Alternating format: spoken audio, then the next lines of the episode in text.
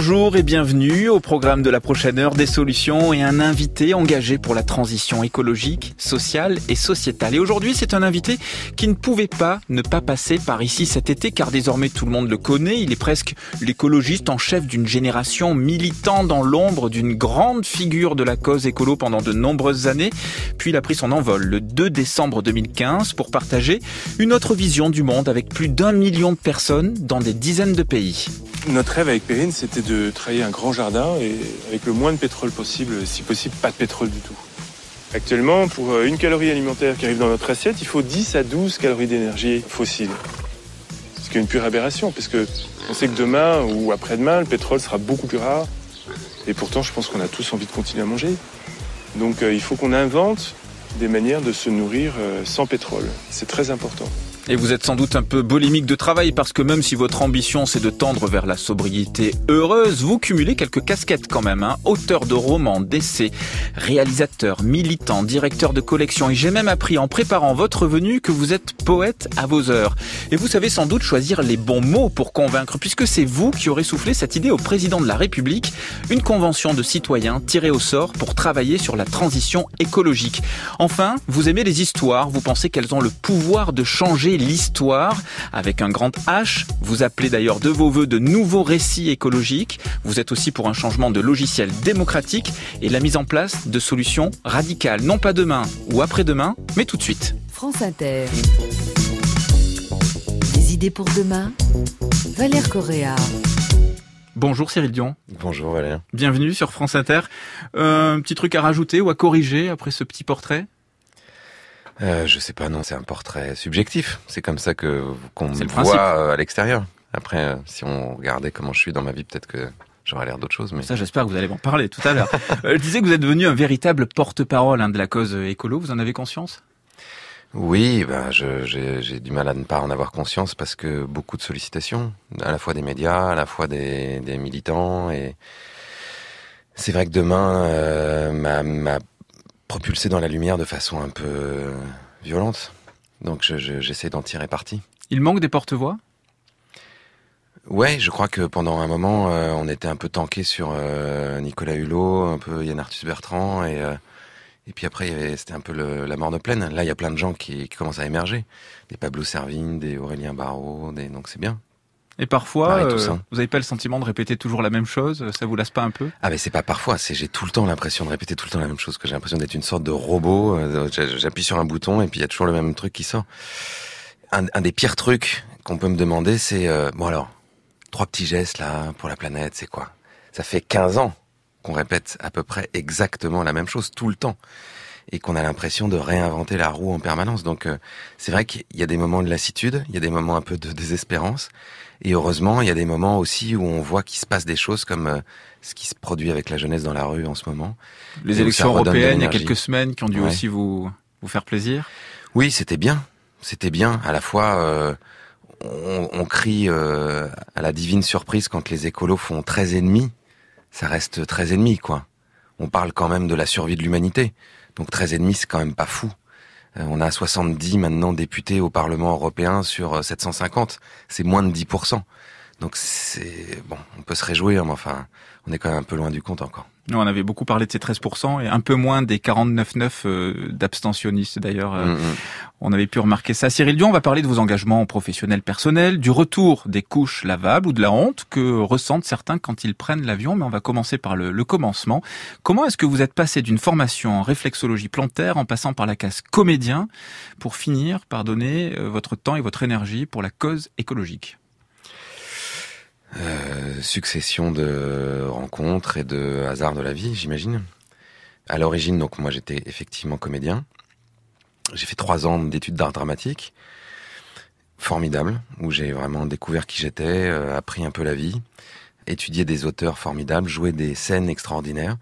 Je me souviens, on avait une, une audition Molière en deuxième année, une audition Shakespeare en troisième année. Puis après, je suis sorti, j'ai eu un agent, donc j'ai de la chance, qui me trouvait du boulot, et je suis passé de Molière et Shakespeare à une femme d'honneur, d'Annette, euh, la française des jeux. Ça, c'est ce que vous avez fait? Ouais, ça c'était un peu violent. Vous n'avez pas l'air très fier. Hein? Non, pas très très. Et puis je me suis Vous dit, bien caché quand je, même. je peux pas, je peux pas continuer à faire ça. Je, je voulais pas faire de métier euh, alimentaire. Je voulais faire quelque chose qui me passionne. Et là, je me rendais compte que j'étais en train de faire de l'alimentaire euh, de comédien. Donc, euh, et puis que finalement, c'était pas un métier qui me correspondait tant que ça parce que moi, j'ai besoin de donner une direction. Alors que quand on est comédien, on vient se mettre au service d'un d'un texte, d'un metteur en scène, etc. Ce qui est pas tout à fait mon tempérament. Donc j'ai arrêté. À ce moment-là, ma ma chérie était un peu euh, malade. On trouvait pas de solution avec la médecine classique. On a trouvé avec la médecine naturelle. Donc je me suis passionné pour la médecine naturelle, ce qui m'a permis de commencer à comprendre euh, la notion d'écosystème, que tout est lié, euh, la notion de symptômes aussi, qu'on s'attaque toujours aux symptômes, mais sans chercher vraiment la cause et sans voir que c'est tout un mécanisme en fait qui a conduit au problème. Et j'ai retrouvé complètement cette façon de réfléchir. Ensuite, en m'intéressant à l'écologie et en voyant que là aussi, on s'intéressait que aux symptômes, sans comprendre que c'était le modèle de société qu'il fallait repenser. Et là, Cyril Dion, sans doute une rencontre euh, qui a été importante dans votre parcours, celle avec Pierre Rabhi, non? Mais j'ai entendu parler de Pierre la première fois quand j'étais en formation de réflexologie plantaire.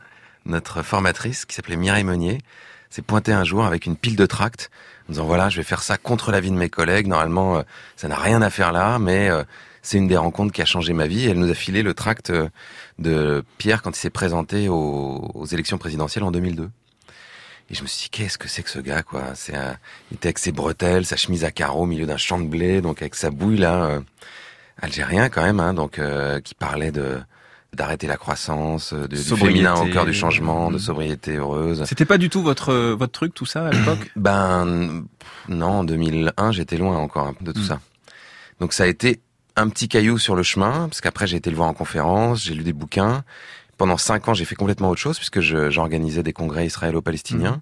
J'ai organisé le premier et deuxième congrès mondial des imams et des rabbins pour la paix, où en gros, euh, on prenait les 400 leaders juifs et musulmans les plus importants du monde, on les enfermait pendant euh, quatre jours dans un hôtel, et on les obligeait à se parler Gros brainstorming, là. en se disant que ça pouvait avoir un impact sur le conflit israélo-palestinien, puisque les, les religieux n'étaient pas impliqués jusqu'à maintenant dans les négociations de paix.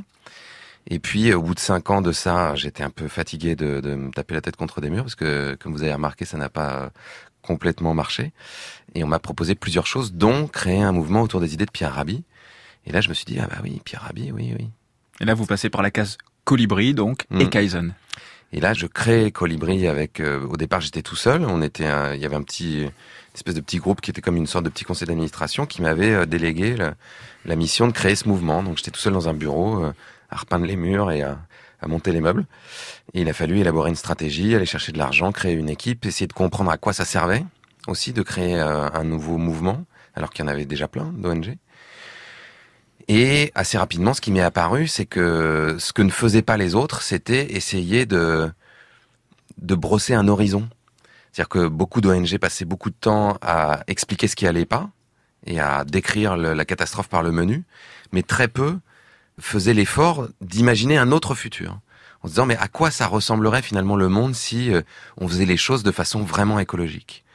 Et donc, pour euh, soutenir cette idée-là, on a, on a créé, on est quelques-uns à avoir créé un magazine qui s'appelle Kaizen, donc, pour montrer des gens qui euh, vivaient déjà de cette façon-là, qui mettaient en œuvre des projets qui réinventaient la société. Donc ça, on a fait ça en 2012.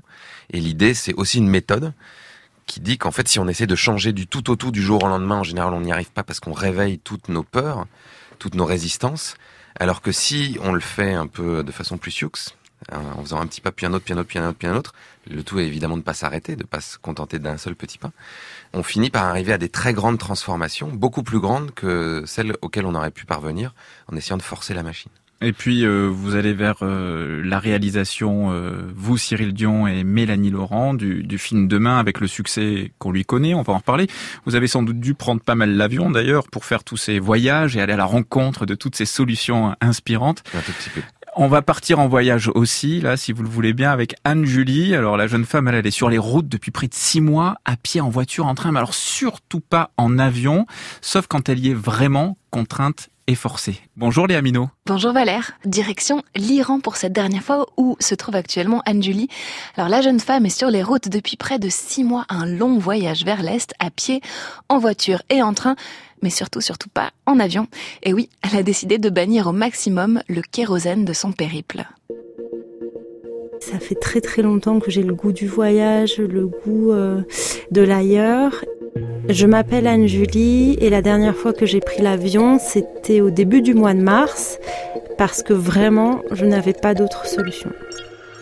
Quand j'étais petite, là, c'était extraordinaire de prendre l'avion parce que les prix c'était pas du tout cela et hum, j'ai fait un très grand voyage pour partir en Nouvelle-Calédonie donc c'était difficile de faire plus loin. Hein. Étrangement, j'ai pas de souvenir incroyable du paysage au-dessus des nuages, qui est quand même, je pense, la chose la plus merveilleuse quand on prend un avion. Mais je trouvais ça merveilleux parce qu'il y avait de la musique qu'on pouvait écouter dans le casque avec des oreillettes. Et enfin, c'était vraiment une expérience extraordinaire. Et hum, mon deuxième grand voyage, c'était en 2013 en Asie où on est parti de l'Inde du Sud pour rentrer en France. L'avion, tout à coup, il s'est mis à tomber. Moi qui n'avais plus fait ça depuis euh, peut-être ma première communion, je ne sais, j'ai commencé à faire le signe de croix, j'étais vraiment pas bien. Et j'ai vraiment cru qu'on allait mourir. L'avion se crache, ferme les yeux, ferme les yeux. Et après, ça s'est calmé, mais à partir de là, j'ai eu peur de l'avion. C'est pas du tout ça qui m'a convaincu de plus prendre l'avion. C'est vraiment pour des raisons écologiques. J'ai énormément lu sur le sujet, sur le délire que c'est le monde dans lequel on vit actuellement, où tout le monde se déplace à très grande vitesse, en très grand nombre, pour aller partout tout le temps. Et à force de me renseigner sur tout ce que je pouvais faire moi à mon niveau pour éviter de laisser une planète exsangue euh, aux générations futures, j'ai décidé il y a cinq ans que je prenais plus l'avion. En fait, en prenant conscience du pouvoir que j'avais aussi de dire non et de changer ma vie et me rendre compte qu'en fait ça me faisait beaucoup de mal de faire des choses qui n'étaient pas en accord avec mes valeurs. Donc là, je suis à Téhéran, la capitale iranienne. Ça faisait des années que je rêvais d'aller en Iran. Donc j'ai étudié longuement et après je me suis dit mais non mais en fait c'est pas impossible d'aller jusqu'en Iran en train en ne prenant pas l'avion ou en l'évitant au maximum. Donc là, ça fait à peu près cinq mois que je suis partie en voyage et j'ai déjà pris 18 trains une dizaine de bus, quatre fois le bateau. Et hum, il y a eu trois trajets que j'ai dû faire en avion. De Beyrouth à Amman, c'est là où c'est le plus absurde, hein, parce que c'est vraiment pas loin. Mais géographiquement, soit je passais par euh, Israël, très compliqué au niveau du visa, soit je passais par la Syrie.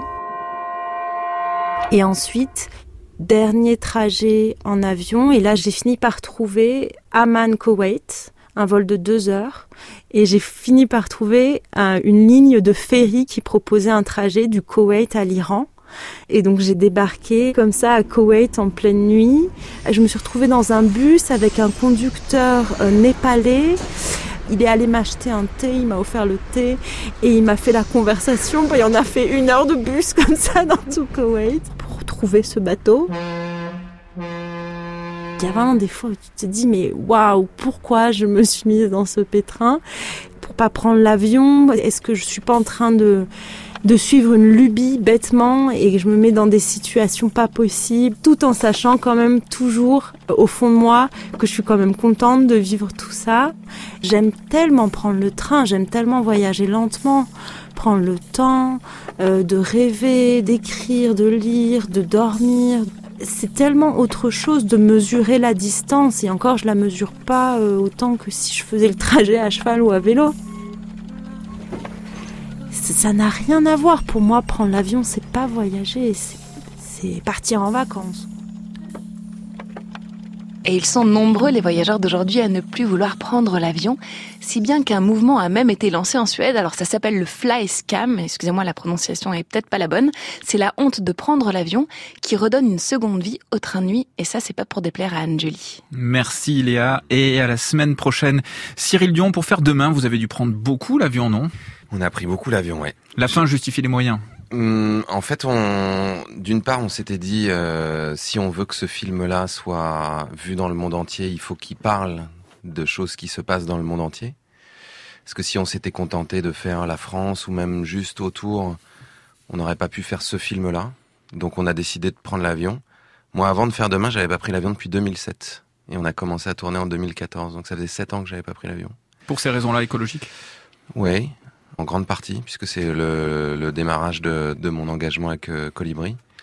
Et hum, on s'est dit qu'on allait essayer de limiter l'impact de ça en travaillant avec Pure Projet, dont on parlera tout à l'heure. C'est en, en plantant des arbres. Et en fait, on a planté dix fois plus d'arbres que ce qui était normalement nécessaire pour compenser les émissions des avions. Donc c'est pas suffisant, mais c'était une façon de réduire l'impact. En un mot, quand on dit aux gens, franchement, prenez moins l'avion, c'est pas bien, etc. L'avion, c'est aussi l'évasion. Pour certains, c'est le truc de l'année. Ouais. Là, c'est difficile hein, de, de faire converger l'enjeu écologique euh, et, euh, et cet enjeu, j'allais dire, de, de loisirs, d'évasion légitime aussi. En fait, c'est ce que disait, euh, je me souviens plus comment elle s'appelait la jeune fille euh, qu'on vient d'entendre. C'était Anne-Julie. Voilà, Anne-Julie. Non, on peut s'évader sans prendre l'avion. En revanche, l'accélération du temps aujourd'hui fait qu'effectivement, si on veut aller loin, comme il faut qu'on revienne parce qu'on n'a que deux, deux semaines de vacances Mm. ou une semaine, le travail, on a tendance à prendre l'avion. Mais je vois là, par exemple, mes enfants ont pris l'avion pour la première fois de leur vie cette année. Ils ont 14 et 11 ans. Donc effectivement, moi j'avais envie qu'ils le prennent une fois, tout en ayant conscience que c'est une chance énorme, hein, parce qu'il y a, je crois, c'est à peine 20% de la population mondiale qui a déjà pris l'avion, juste pour qu'ils sachent ce que c'est et puis qu'ils puissent aller ailleurs que sur euh, le continent européen. Mais c'est sûr qu'on pourra plus le faire tout le temps, tout le temps.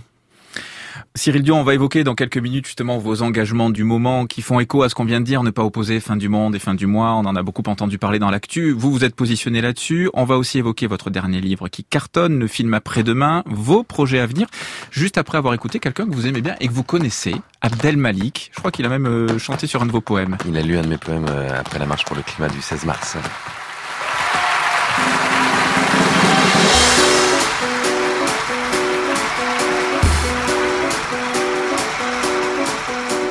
Détroit de Gibraltar, il y a un jeune noir qui pleure un rêve qui prendra vie une fois passé Gibraltar.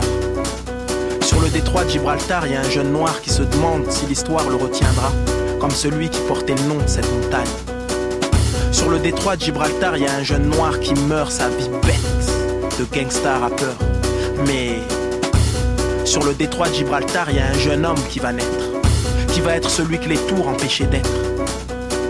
Détroit de Gibraltar, il y a un jeune noir qui boit, dans ce bar où les espoirs se bousculent, une simple canette de Fanta. Il cherche comme un chien sans collier le foyer qu'il n'a en fait jamais eu, et se dit que peut-être, bientôt, il ne cherchera plus. Et ça rit autour de lui, et ça pleure au fond de lui. Faut rien dire et tout est dit. Et soudain, soudain il se fait derviche tourneur. Il danse sur le bar, il danse, il n'a plus peur. Enfin, il hurle comme un fakir que la vie devient disciple. Sur le détroit de Gibraltar, il y a un jeune noir qui prend vie, qui chante, dit enfin je t'aime à cette vie. Puis les autres le sentent, le suivent. Ils veulent être or puisqu'ils sont cuivre.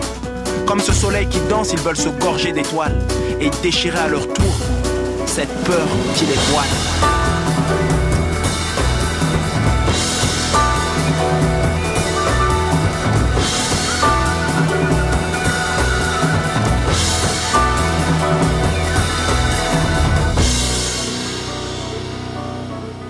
Sur le détroit de Gibraltar, y a un jeune noir qui n'est plus esclave, qui crie comme les braves, même la mort n'est plus entrave. Il appelle au courage celles et ceux qui n'ont plus confiance, il dit Ramons tous à la même cadence. Dans le bar, y a un pianiste et le piano est sur les genoux. Le jeune noir tape des mains, hurle comme un fou. Fallait qu'elle sorte cette haine sourde qui le tenait en laisse, qui le démontait pièce par pièce. Sur le détroit de Gibraltar, il y a un jeune noir qui enfin voit la lune le pointer du doigt et le soleil le prendre dans ses bras. Maintenant il pleure de joie, souffle et se rassoit. Désormais l'amour seul sur lui a des droits. Sur le détroit de Gibraltar, un jeune noir prend ses valises, sort du piano bar, échange ses quelques devises. Encore gros d'émotion, il regarde derrière lui et embarque sur le bateau. Il n'est pas réellement tard, le soleil est encore haut. Du détroit de Gibraltar, Un jeune noir vogue, vogue vers le Maroc tout proche. Vogue vers ce Maroc fera de lui un homme sur le détroit de Gibraltar. Sur le détroit de Gibraltar. Vogue. Vogue vers le merveilleux royaume du Maroc. Sur le détroit de Gibraltar. Vogue. Vogue vers le merveilleux royaume du Maroc. Du Maroc.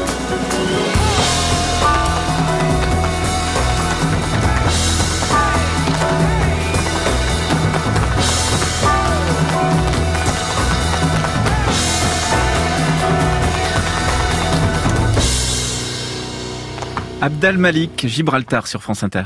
Êtes-vous libre demain France Inter. Des idées pour demain. Entendu à demain. Valère Correa. Et mon invité cette semaine est Cyril Dion, écrivain, réalisateur, militant écologiste. Si on devait résumer, euh, vous militez pourquoi, Cyril Dion? Pour que euh, on puisse continuer à habiter sur cette planète, euh, nous et plein de millions d'espèces euh, dans les siècles qui viennent. Vous essayez de vulgariser tous ces sujets, mais vous pensez arriver à dépasser, alors certes avec demain, oui, mais au quotidien et dans tous les... À chaque fois que vous êtes invité et que vous prenez la parole, à pas rester dans on se tient au chaud, mais à parler au grand public, parce que l'enjeu, il est quand même là. Ben, l'idée c'était ça. Mm. L'idée de demain c'était de sortir complètement de, Ça, c'est de- réussi. de ce voilà de ce cercle militant. Après là maintenant effectivement on vient me chercher dans des médias qui sont plutôt grand public, y compris là quand le petit manuel de résistance est sorti par exemple euh, la matinale de France Inter ou les grandes gueules ou euh, bon où on sait que c'est des millions de personnes qui écoutent donc c'est bien. Et puis moi j'essaie de trouver des formes justement en allant chercher des artistes, en allant aussi chercher des personnes qui sont capables de faire ça. Là j'étais au festival de Cannes il y a quelques semaines donc euh, pour euh, lancer un appel aux cinéastes, pour leur dire finalement on a besoin d'imaginer une autre société, un autre monde. Donc pour ça on a besoin de vous, on a besoin que vous racontiez des histoires et que ce soit des histoires qui touchent très largement. Si demain euh, Spielberg ou si demain, euh, j'en sais rien moi, euh, Audiard en France décide de faire des, des histoires qui nous montrent comment on pourrait vivre dans le futur, ça aura infiniment plus d'impact que si c'est les écolos dans leur coin qui continuent à essayer de faire passer leur message. Donc moi je je- j'essaie de travailler pour ça tout le temps. oui. Et vous parlez souvent hein, des histoires, Cyril Dion, et du, du récit, de l'enjeu d'écrire un nouveau récit de la transition. Et quel est le vôtre de récit? En fait, j'essaie de comprendre ce qui bloque et quels sont les ressorts de, si on devait faire entre guillemets la, révolution au bon sens du terme, c'est-à-dire euh, transformer en profondeur notre modèle. À quoi on a besoin de s'attaquer? Pour moi, une société se fonde d'abord sur un récit, donc sur une histoire partagée, que ça soit les idéologies politiques, que ce soit les religions, ça s'appuie toujours sur un grand récit commun, et ensuite sur ce que j'appelle des architectures invisibles, c'est-à-dire des structures qui font que ça oriente notre comportement dans un sens ou dans un autre. Et si on veut transformer, si on veut même faire tomber cette société, j'explique qu'il faut s'attaquer aux piliers du pouvoir, c'est-à-dire ce sur quoi repose le pouvoir de la société actuelle. Donc, Et j'en identifie notamment euh, trois, hmm. qui sont la loi, Mhm. puisque ça, ça oriente vraiment nos comportements, l'argent, le fait qu'on a besoin d'argent pour vivre, ça conditionne complètement euh, nos relations sociales, nos organisations économiques et même notre relation à la nature, puisqu'aujourd'hui euh, c'est au nom du profit qu'on détruit la nature. Et puis le divertissement, le récit, et, particulièrement à travers les écrans aujourd'hui. On passe en moyenne un Français 8 heures devant nos écrans chaque jour et euh, les grandes compagnies qui maîtrisent aujourd'hui, qui concentrent le pouvoir sur Internet, ont de plus en plus la capacité d'orienter nos choix, notre façon de penser, à la fois ce qu'on va acheter, mais aussi nos, nos opinions politiques. On l'a vu avec Trump et euh, Britannica Analytica, je sais pas quoi, là, qui récupèrent euh, nos données personnelles pour donner des éléments aux partis politiques pour dire, bah tiens, si vous leur passez tel message, ça va marcher. Cambridge Analytica. Exactement, Cambridge Analytica. Ça, c'est pour la partie récit. Il y a aussi la partie plus artistique. Vous réalisez des films. Donc, Demain qui a été un carton. Après-demain qui est sorti avec... euh, Qui passait sur France 2. ouais. avec Laure Noilat. Et puis vous avez là un nouveau projet euh, manifestement encore dans le cinéma, euh, peut-être du côté de la Chine.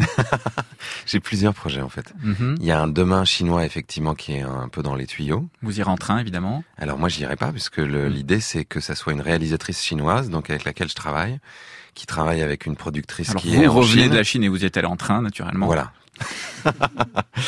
J'y suis allé effectivement pour la sortie de demain et j'y suis allé parce que ce projet-là pouvait exister. Donc je suis allé rencontrer les Chinois. Parce que c'est quand même l'endroit où ça se passe Mmh. aujourd'hui. Hein. 14% de nos émissions, c'est le, juste le charbon chinois. Donc il y a ce projet en Chine. Voilà.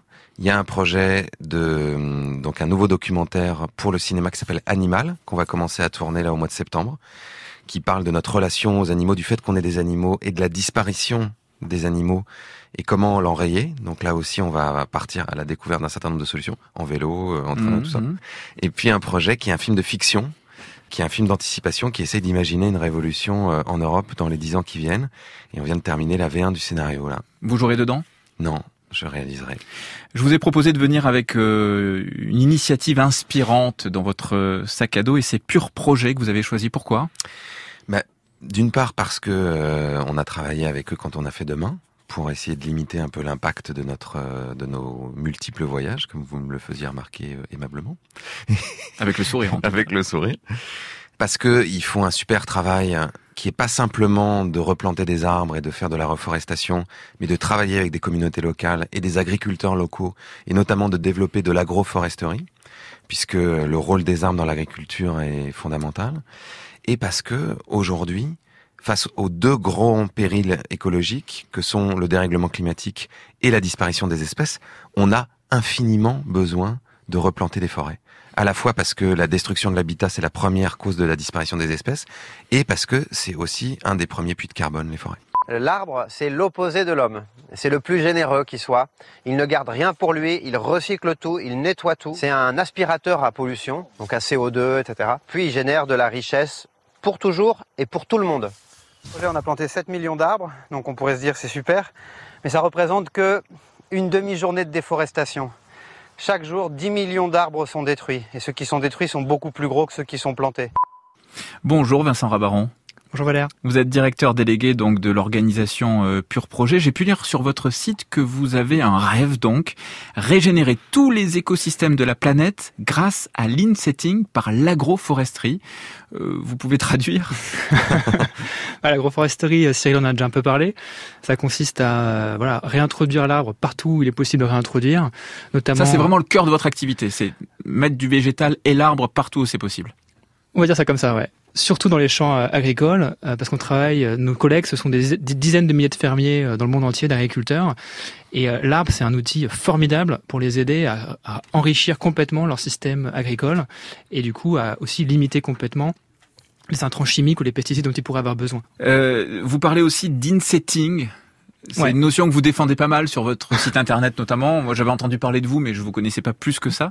Et j'ai pas tout à fait compris, mais c'est sans doute ma faute. Cela dit, vous pouvez maintenant nous éclairer. Non, c'est un terme assez barbare, mais pour le traduire euh, plus simplement, notre mission, c'est d'arriver à reconnecter l'économie à l'écologie.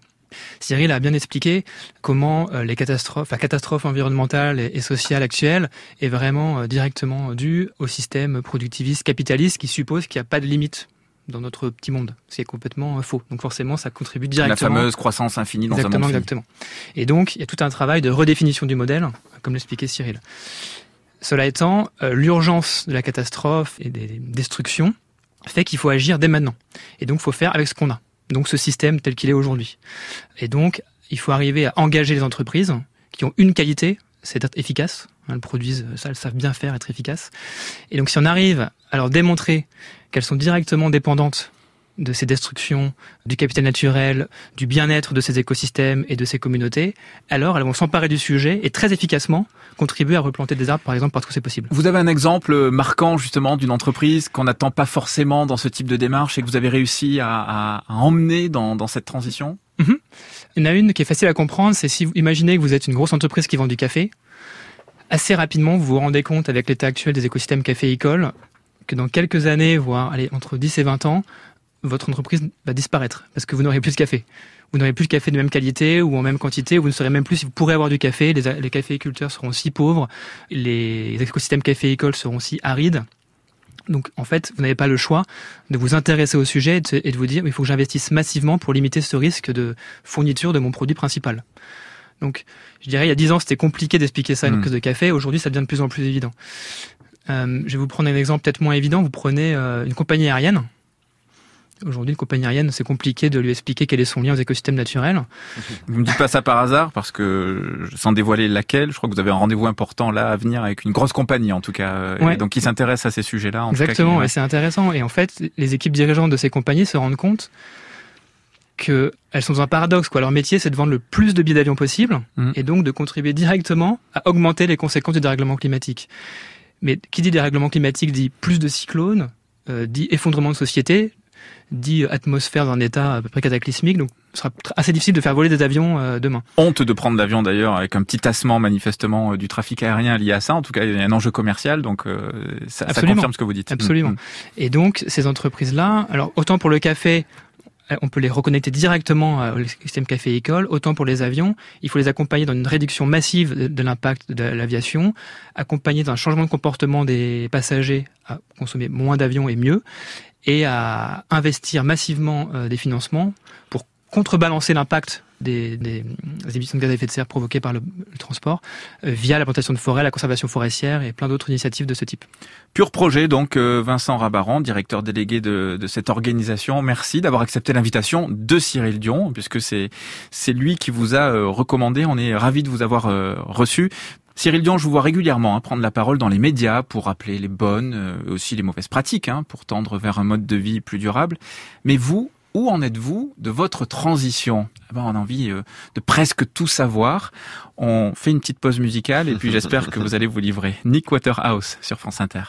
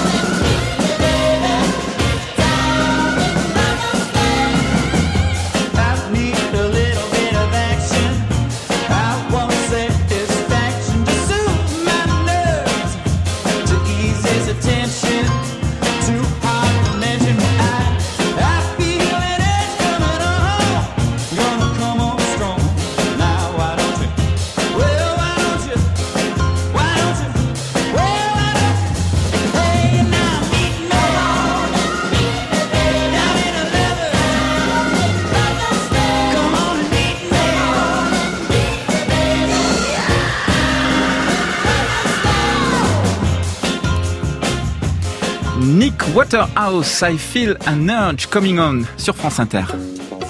France Inter, Les idées deviennent à une vitesse. Valère Correa, des idées pour demain.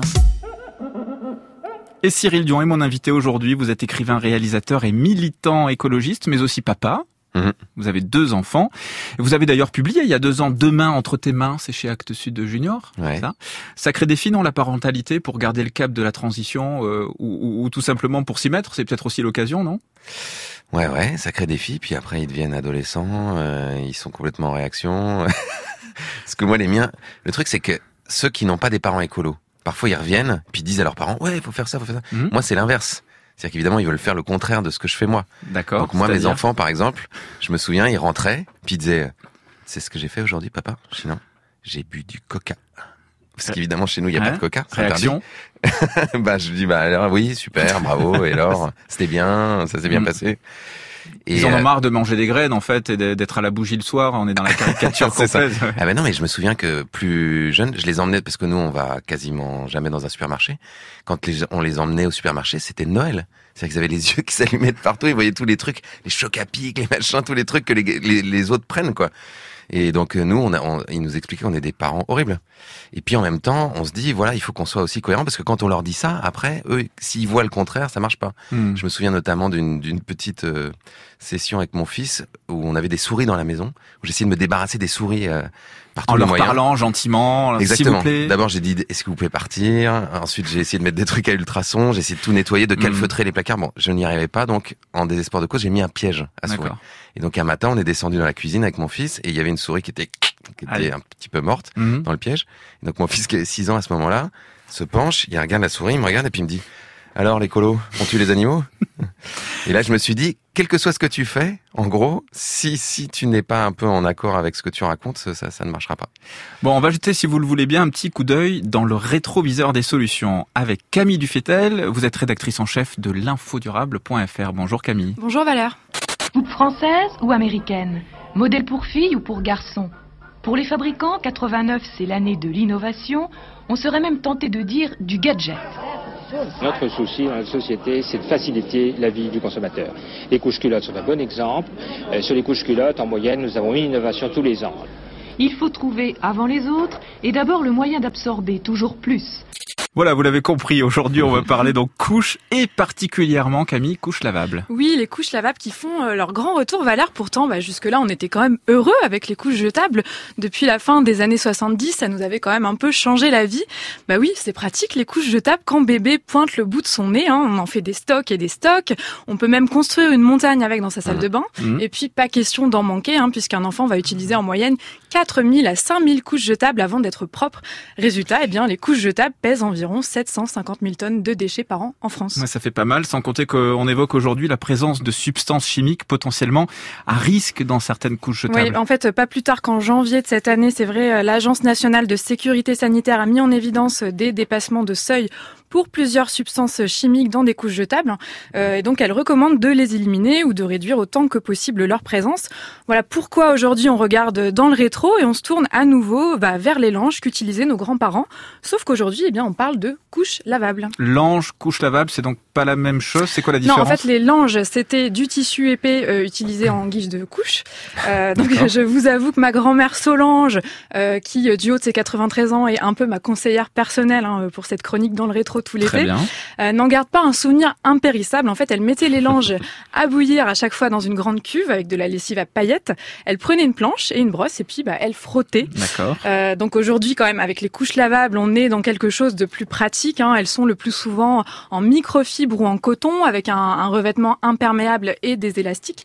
Et puis, elles s'utilisent avec des feuillets de protection jetables ou réutilisables à placer dans la couche. Et donc cette tendance émerge et plusieurs entreprises se sont lancées sur ce créneau ces dernières années. Oui, on a par exemple le Petit Dessous, Hamac ou encore Ma Petite Couche qui propose pour sa part des couches à la location et même avec option lavage pour la région parisienne. Pas mal. Donc voilà, l'entreprise vient récupérer vos couches sales à vélo et vous les ramène propres.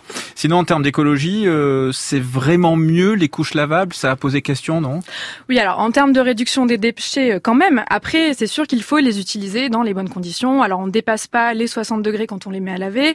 On utilise une lessive écolabellisée qu'on dose correctement. On oublie le lave-linge. Et si on peut, bah, on choisit plutôt des couches à base de textile bio, de- du coton bio par exemple. Puis je précise hein, quand même même aussi que ça revient moins cher sur le long cours que d'acheter euh, chaque semaine des couches jetables. Et moi, je précise que vous venez de dire lave-linge, c'est sans doute sèche-linge. Merci beaucoup, Camille Dufay. Vous avez vu, je suis. Hein. Euh, pour retrouver toutes ces infos et euh, notamment des alternatives aux tout jetables, c'est l'infodurable.fr. Merci, Camille. Cyril Durand, les couches lavables, vous avez évidemment testé. Ouais. Vous êtes rompu à l'exercice. Ça s'est bien passé? Pas, pas trop. En fait, ma, ma femme, euh, au bout de 15 jours, a dit euh, ton truc là, c'est mort. Ok Ah, il y a T'as eu compris test quand même. oui, oui, il y a eu test. Mais on habitait dans un petit appart. Là maintenant, on a un jardin et tout ça. Je pense que maintenant on le ferait parce qu'on a de la place. Maintenant, j'ai des toilettes sèches et tout ça. On, est passé à un autre stade. Ah ouais. Mais il y a 15 ans, non, on a fait les couches euh, biodégradables. Donc ce qui était quand même un entre-deux. euh, bon, Hmm. voilà. Euh, Cyril Dion, honnêtement, vous, on, on vous a vu des centaines de fois dans tous les médias de France prendre la parole sur les. Pas du tout, pas du tout. Mais euh, en revanche, c'est une réalité. Vous intervenez très souvent et vous dites des choses d'ailleurs euh, généralement euh, justes. Euh, vous mettez le doigt là où il faut sur les petits gestes aux grands effets. Mais est-ce que votre quotidien est en cohérence avec ces petits gestes? Est-ce que vous, vous avez fait votre transition et du coup, ça donne quoi? Ben, ça dépend sur quoi. Hmm. C'est-à-dire qu'il y a des choses pour moi qui sont plus compliquées comme le, effectivement les transports, euh, puisque je suis amené à... Alors j'ai arrêté complètement de prendre l'avion euh, quand je suis pas obligé, c'est-à-dire que je prends l'avion que quand je tourne maintenant. Hmm. Donc euh, là, euh, dernièrement, je suis allé à Rome faire une conférence euh, en train de nuit. J'ai renoncé à aller voir Bob Dylan et Neil Young en, en Irlande parce qu'il fallait prendre l'avion. euh, bon, mais malgré tout, ça fait quand même toujours un certain nombre de voyages. Et puis je voyage pas mal parce que même on parle de l'avion, mais même faire plein de voyages en train Mmh, mmh. où euh, ça a quand même une empreinte écologique importante. J'ai été végétarien complètement pendant deux ans, et puis à cause de problèmes d'intolérance alimentaire, j'en remange un petit peu. Je remange un peu de viande et un peu de poisson. Bah, je composte, j'ai un énorme compost. J'ai- Maintenant, je fais mon potager. euh, j'ai des toilettes sèches. Toilettes sèches, euh, ouais. Je recycle, euh, évidemment. Pas de fast fashion, Euh, etc. Enfin, bah, je, la plupart des choses que j'ai, ouais, effectivement, sont euh, des vêtements coton bio ou éthiques, équitables, euh, cosmétiques bio, euh, produits d'entretien bio, biodégradables aussi, parce que tout ça va dans l'eau. Si tout le monde vivait comme vous, sait, vous vivez en région sans doute, vous n'êtes pas dans une grande ville. J'habite à, à 80 km de Paris, oui. Mm. Si tout le monde vivait comme vous, avec euh, les connaissances que vous avez des enjeux écologiques du moment, est-ce qu'on serait sauvé Non, j'ai une empreinte écologique encore de 2,1 planète, je crois. Qu'est-ce qu'il faudrait que vous fassiez La France, c'est plus, 3, hein 3,5, je crois. Bah, ce qu'il faudrait que je fasse en plus, c'est qu'il faudrait que j'arrête de me déplacer comme ça, en Mm. fait. Et puis, acheter moins de trucs. C'est-à-dire que je suis pas encore hyper fort sur la sobriété. Enfin, on n'est pas hyper fort en mode famille. C'est-à-dire qu'on achète des choses qui sont plutôt bien, bio, écolablisées, etc., mais on en achète encore trop. On peut être On heureux en vivant, parce qu'on sent qu'il y a aussi un peu un exercice de contrition, de résistance quelque part. On peut être heureux, Ah bah, épanoui, on de- on de- on- ou il faut imaginer carrément autre chose. Non, mais et a- on n'est pas bon dans cette idée de sobriété parce que ça ça prendra pas. Mais non, mais en fait, c'est- c'est parce qu'on a été, euh, on est devenu addict à ça. On est shooté à acheter des trucs. On est devenu des, des, des drogués de la, du consumérisme. Et donc, on a complètement associé l'idée de bonheur et de bien-être à ça, alors que ça n'a rien à voir.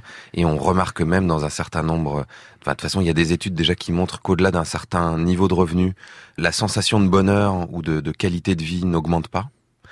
Et puis même que dans des contextes où des gens vivent dans une vraie sobriété, c'est-à-dire s'ils sont pas pauvres dans une société qui parle de consumérisme toute la journée en projetant des pubs, mais qui sont Mhm, au contraire mhm. dans une société qui ne valorise pas du tout ça, qui n'érige pas le consumérisme et l'achat comme une valeur cardinale, ils sont souvent bien plus heureux que nous. Autre exercice, quand on est dans cette euh, sobriété, qu'on veut reprendre le contrôle, s'affranchir d'un certain modèle de société, il y a aussi le regard qu'on peut avoir sur les autres. Euh, Moi, ça m'arrive le premier, hein, de voir euh, le gros SUV euh, qui tourne pendant qu'on va à la boulangerie, euh, Mm. les gens qui abusent de partout, le, le plastique qui déborde, les achats, etc. Ça crée une frustration, non? Ça vous arrive aussi d'être frustré, d'avoir envie même d'aller interpeller les gens, leur dire bon, attendez, je vais vous expliquer des trucs. Mais ça m'arrive. Non, mais je vais pas leur expliquer. Mais si quelqu'un laisse tourner son moteur comme ça, je, je, je vais le voir. Souvent, ça, se vrai passe, ça se passe pas super. Ah mais- ouais, c'est pas facile, c'est son domicile Bah, quasiment. au début, ouais, exactement. Au début, on commence gentiment. Alors, ça dépend si on est énervé. C'est-à-dire, par- quand on n'est pas énervé, Alors, le mode d'emploi de Cyril Dion pour interpeller Bah non, euh, mais un automobiliste. le mieux, c'est en général de dire, excusez-moi, ça vous embête pas de couper le moteur parce que ça, ça fait des gaz et tout ça. Bon, c'est désagréable. Euh, donc, euh, ça peut aller de, ah oui, excusez-moi, à, euh, mais ta gueule, connard, Bah ouais, je t'emmerde. Hmm. Parfois, ça peut être aussi, vous cramez de l'essence comme ça pour, euh, ça, Ça vous coûte des pour le plaisir, ça va Quand on est dans un gros SUV, c'est pas grave, ça. voilà, bon. Mais, mais la plupart du temps, ça, ça marche pas. Hmm. C'est-à-dire que il vaut mieux soi-même donner l'exemple et soi-même être dans une forme de cohérence qui amène les gens à se dire ah bah tiens ouais ok je vais le faire ou carrément à engager des changements structurels et structurants, c'est-à-dire que ça devienne interdit que ça devienne interdit euh, d'utiliser du plastique euh, à usage unique, que ça devienne interdit d'acheter des voitures qui consomment plus de X litres au 100, parce que là... euh, Donc que l'État aussi impose évidemment ah et bah qu'il oui. fasse sa part. De toute façon, là, aujourd'hui, on n'a plus le choix. Enfin, étant donné la, la fenêtre de temps qu'on a, on est obligé de passer par là. On va faire la, la dernière question et cet été ce sera un peu la question colibri euh, systématique dans cette émission pour terminer. Et évidemment rapidement, sinon c'est pas drôle. Ça compte tous ces petits gestes, vraiment, franchement? Ça compte parce que ça change la culture, ça change notre vision du monde. Quand quelqu'un se met à arrêter de manger de la viande et qu'il en parle autour de lui, ça change la façon dont on voit l'alimentation. Quand quelqu'un arrête de prendre l'avion et que ça crée un récit qui change globalement notre conscience collective et donc change le récit dans lequel on vit. Et ça, ensuite, ça peut se traduire politiquement dans les élections, ça peut se traduire dans les entreprises qui vont se dire ah bah non, je peux plus proposer des produits comme ça, ou je peux plus euh, faire tel type d'activité, ou des, des jeunes qui se disent bah moi je peux plus faire tel type de métier parce que c'est n'importe quoi. Et c'est ça qui est très important, au-delà du petit geste qui lui peut avoir un impact, mais qui n'est pas du tout suffisant dans le dans le contexte euh, dans lequel on est. Un petit rappel pour ceux qui ne l'ont pas encore entre les mains, il y a quand même eu plus de 60 000 ventes déjà, donc il tourne bien. Petit manuel de résistance contemporaine chez Actes Sud. Et puis euh, la surprise, je voulais vous faire lire un extrait, on n'a pas le temps, mais euh, allez jeter un coup d'œil. Assis sur le fil, c'est un recueil de poèmes, car vous écrivez des poèmes, Cyril Dion. Donc euh, voilà, je, je conseille ces deux ouvrages. Et puis je vous dis un grand merci d'avoir accepté mon invitation Avec plaisir. et d'avoir ouvert donc cette série d'été qui va vous donner donc plein d'idées pour demain.